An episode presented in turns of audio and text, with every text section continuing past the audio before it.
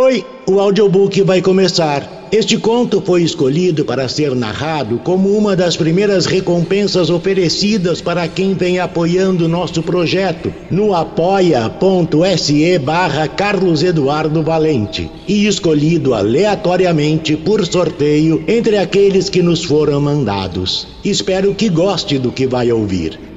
O Olhar de Lila, de F. A. A. Brito. Daniel, meu filho, levante desse canto e vá para a rua brincar, dizia sua mãe Loreta mais uma vez em tom de reclamação. Não é saudável todo dia você ficar moado e espremido no mesmo canto, meu filho.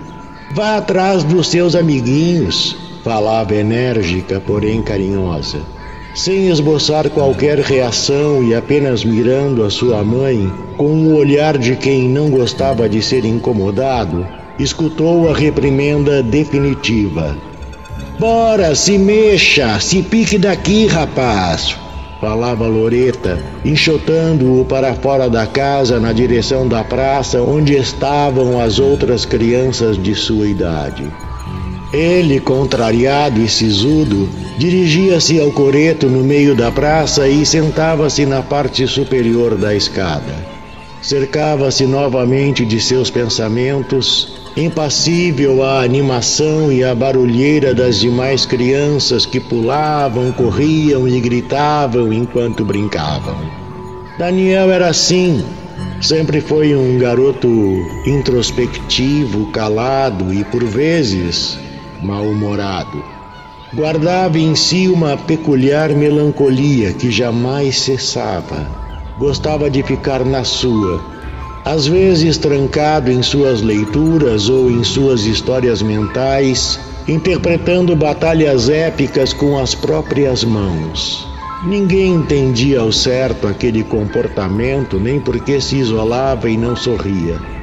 Na escola era um garoto com boas notas, apesar de ter a sua mãe e o seu pai, Antônio, convocados pela psicóloga com certa regularidade para discutir aquela tristeza sem fim. Apesar das tentativas constantes, Loreta e Antônio já haviam desistido de forçar uma mudança de comportamento no menino, acreditando que, com o seu crescimento, ele apenas tinha 10 anos essa postura mudaria. Certa noite, por volta das 19 horas, passou à sua frente quando estava cabisbaixo, sentado ao pé da porta de sua casa, uma menina que não conhecia.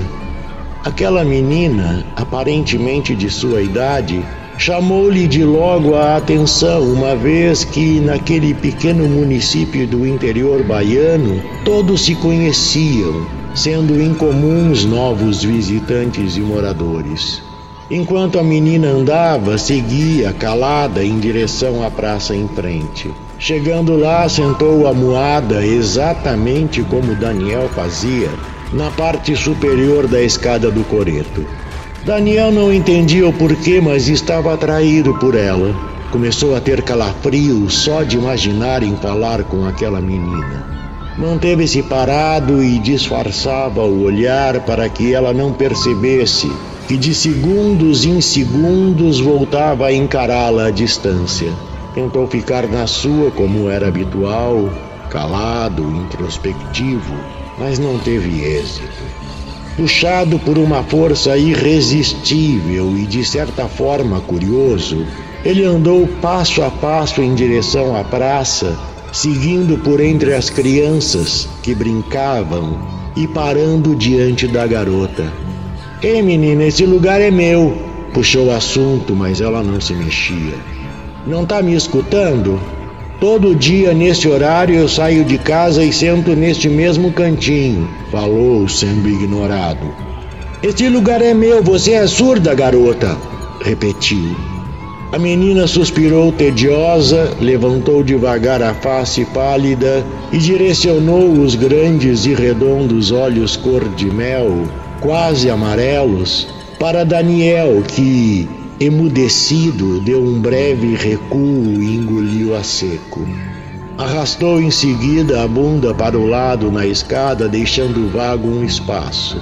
Pode se sentar no seu cantinho se faz tanta questão, disse, fazendo pouco caso. Se quer se sentar, sente-se ao meu lado, completou. Depois de algum tempo, como Daniel permaneceu congelado, meio tímido, meio assustado, a menina, mirando-o com um olhar de felino africano, levantou-se e andou em direção a ele, que tremeu. Falou entediada em seguida. Você é muito chato, sabia? Quando se deu conta, ela já inclinava o rosto ante as suas orelhas, farejando dali até os ombros como se fosse uma presa. Sem saber o que fazer, foi surpreendido por um frio beijo na bochecha que o deixou rubro. Meu nome é Lila, falou a menina antes de partir. Ao sair da praça, Lila, com a cabeça virada, olhava fixamente de banda para Daniel, que sem palavras prendia-se no seu claro olhar. Antes de desaparecer completamente na escuridão da rua, deu-lhe um sorriso mórbido, que foi retribuído a contragosto pelo paralisado Daniel. Daniel acordou no dia seguinte com olheiras por não ter conseguido dormir. Durante toda a noite, foi protagonista de pesadelos sem fins envolvendo Lila e o seu olhar assustador. Em um desses pesadelos, Lila aparecia diante da porta de sua casa e ele, paralisado, convidava a entrar, à medida que ela desaparecia como fumaça. Ao virar-se para trás para retornar ao quarto, deparava-se com o brilhante par de olhos de Lila avançando na escuridão sobre ele. Despertava assim, todo suado, e não mais conseguia voltar a dormir. Aquela menina estranha, ao certo, havia mexido com ele. Ainda pela manhã, Daniel não parava de pensar na menina com pele pálida, beijo frio e grandes olhos claros. Lila é o nome dela. Pensava e suspirava quietinho.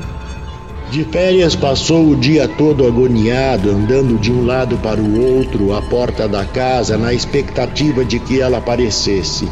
Quando precisava sair por qualquer motivo, para comer, beber água, ir ao banheiro ou fazer alguma atividade pedida pelos pais, Daniel ia rapidinho e logo retornava para ficar a postos onde tinha conhecido Lila no dia anterior. A agitação do menino já havia despertado a curiosidade dos pais, que a todo momento o interpelavam para saber o que estava aprontando. Daniel, Daniel, você está estranho, menino, dizia Loreta, olhando de um lado e para o outro da casa para identificar qualquer coisa diferente.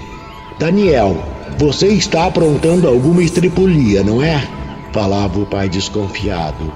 Daniel, todavia, retrucava, dizendo que nada estava aprontando e, sisudo, logo voltava a observar da porta a rua e a praça logo em frente.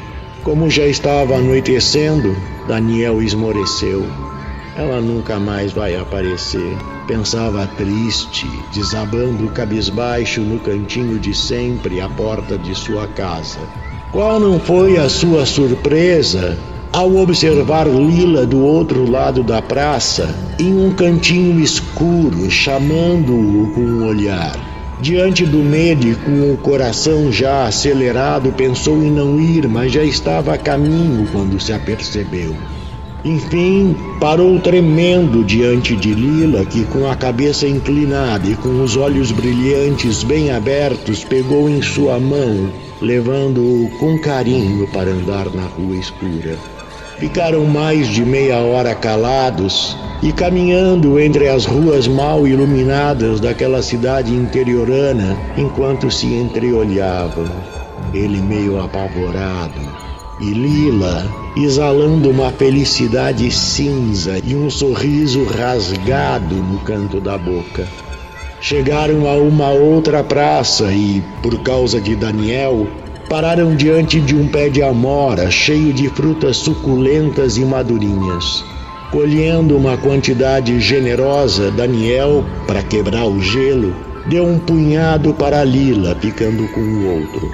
Lila, que não se interessava por frutas diante da insistência de Daniel, acabou provando e gostando. Ambos chuparam aquelas saborosas frutinhas por minutos. Olhando Lila se lambuzar com as amoras, Daniel relaxou e revelou o primeiro sorriso sincero diante daquela garota. Vendo a boca de Lila totalmente pintada com o suco das amoras mastigadas, Daniel percebeu que estava gostando de uma menina pela primeira vez. Lila era ela, pensou. Percebendo a felicidade de Daniel, Lila aproximou-se e deu-lhe um beijo suave, mordiscando seu lábio inferior.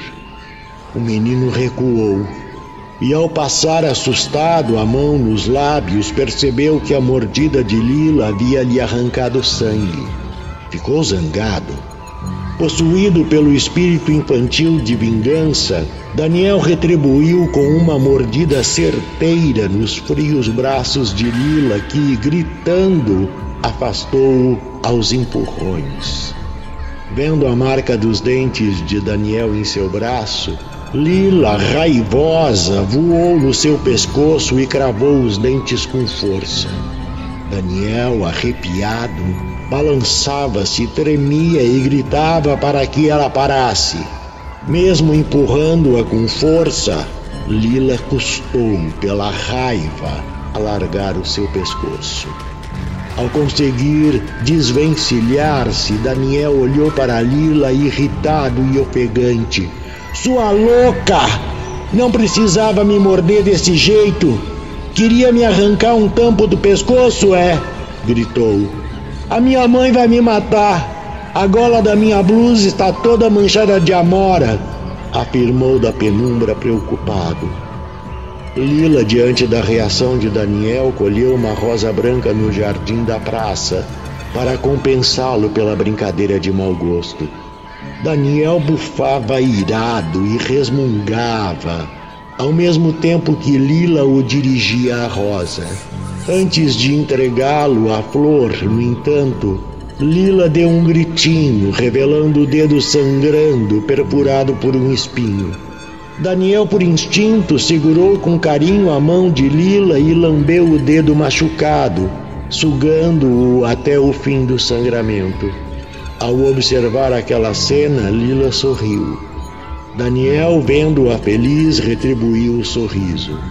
Ambos se perdoaram e saíram de mãos dadas pelas ruas de volta à casa de Daniel. Lila despediu-se e partiu dizendo um até breve antes de desaparecer na escuridão da rua.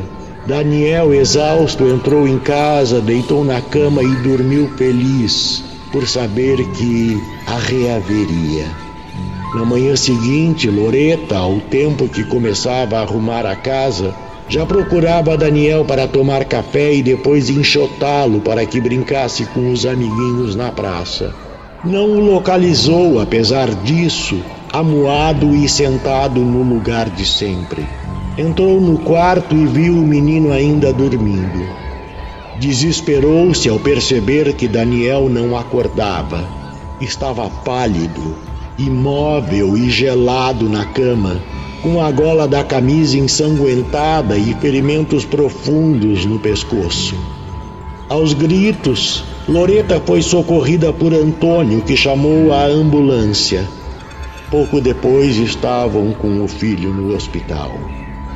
Às 17 horas, contudo, o corpo de Daniel saía da igreja em um caixão, sendo levado pelas ruas da cidade em uma longa procissão. A morte de uma criança por ataque de animal em seu próprio quarto era incomum e gerou grande comoção. À medida que o caixão avançava, as casas próximas tinham, em respeito, as suas janelas e portas fechadas. A choradeira dos pais, familiares e amigos só era abafada pelas ladainhas fúnebres das beatas, cantaroladas em coro pela multidão. Às 18 horas o enterro já havia terminado. Loreta, desmaiada, era carregada por Antônio, ainda choroso, para o carro de um amigo. Pouco depois, todos já haviam desocupado o cemitério e seus arredores. Uma semana depois, o jazigo de Daniel foi encontrado quebrado e vazio, tal qual o seu caixão. Naquela noite, quando os policiais e os curiosos seguiam ao cemitério da cidade, ele se movimentava fraco, faminto e cambaleante. Arrastava-se pelas penumbras das ruas a caminho de casa, sob o olhar atento de Lila, que se esgueirava imperceptível no escuro. Avançando metro a metro, sentia-se bem consigo mesmo. A tristeza e a melancolia crônicas nunca lhe pareceram tão sutis e agradáveis. Perto de casa, entretanto, percebeu, com os sentidos apurados, na praça em frente uma movimentação conhecida. As crianças pulavam, corriam e gritavam enquanto brincavam. Daniel então decidiu mudar os seus planos Iria, enfim, brincar com os seus amiguinhos na praça diante de casa, deixando assim a sua mãe orgulhosa. Em seguida, pensou, acabaria inevitavelmente visitando os seus pais. Ao tempo que Daniel se divertia na praça com as crianças de sua idade, que pulavam, corriam e gritavam enquanto brincavam, Lila aguardava ansiosa a conclusão da noite para finalmente estar ao lado do namoradinho que escolheu. Do narrador. Carlos Eduardo Valente é ator, diretor de teatro, dublador, narrador de audiobooks e também formado em psicologia. Contato carlão50 gmail.com